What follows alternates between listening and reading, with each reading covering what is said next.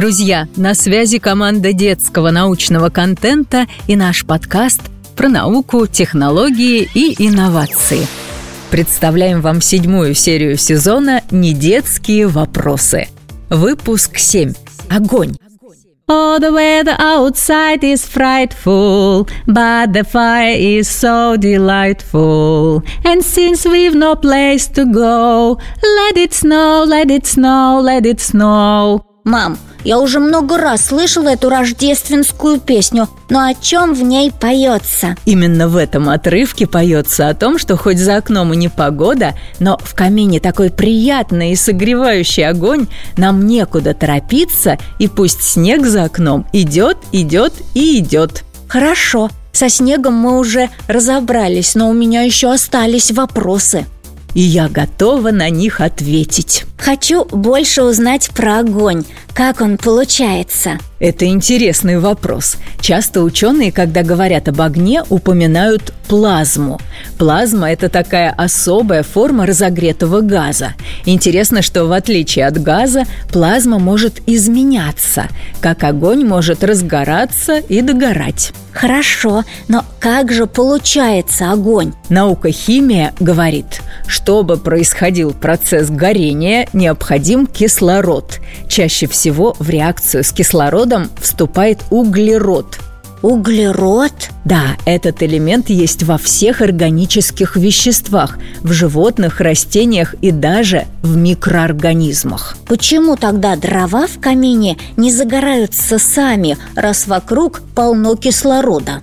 А, Вероника, сейчас попробую объяснить. Атомы кислорода и углерода притягиваются, но для этого им нужна энергия. Как это? Представь себе вулкан, эдакую горку с углублением на вершине и мячик. Если нам нужно, чтобы мяч закатился в ямку, нам нужна энергия. Без этой энергии мяч подняться в горку не сможет. Да, понимаю. Источником такой энергии может стать, например, нагрев мы нагреваем маленький кусочек дерева так, что он загорается. Затем огонь от него нагревает другие щепки и дрова. Так огонь и распространяется. И вот в камине уже горят и потрескивают все дрова. Совершенно верно, Вероника. И чтобы огонь потушить, нужно либо охладить бревно, либо сделать так, чтобы кислорода вокруг не было, так быстро охладить полыхающие деревяшки не так уж просто. А вот перекрыть доступ кислорода – очень хороший и действенный метод. Так получается огонь. Но как образуется само пламя и почему оно бывает разных цветов? Как я уже говорила, пламя – это плазма. Такой газ – в котором постоянно проходят разные превращения, химические и физико-химические реакции. Такие реакции проходят с выбросом тепловой энергии, а также образованием света. И цвет этого света говорит нам о температуре. От чего зависит температура? В основном температура пламени зависит от энергии, необходимой для отделения атома, с которым хочет соединиться кислород. Вулкан и шарик, помнишь? Ага. Так вот, для разных веществ эта температура разная. Вот и цвет пламени получается разным. При горении вещества можно узнать, что за вещество горит по цвету пламени. Но ведь цвет может отличаться и в одном языке пламени. Это правда. Такое происходит тоже из-за разницы температур.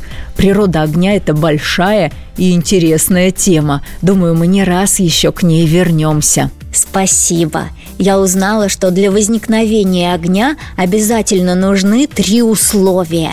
Топливо, например, древесина, доступ кислорода и высокая температура.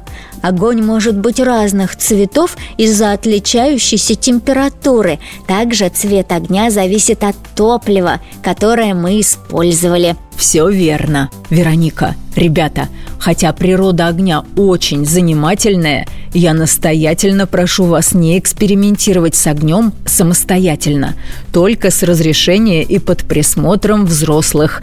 Помните, огонь может быть опасен. И если вдруг случился пожар, нужно сразу же звонить по номеру 112 и вызывать пожарную бригаду. Я обещаю, что не буду экспериментировать одна. Но, мам, огонь в контролируемых условиях может нести радость. Контролируемых может. Предлагаю в следующий раз обсудить фейерверки. И бенгальские огни. И их. Ура! Хорошего предпраздничного настроения, ребята! И до встречи через неделю! А для того, чтобы не пропустить новые истории, а также послушать уже вышедшие выпуски, подписывайтесь на нас ВКонтакте и на вашем любимом стриминговом сервисе.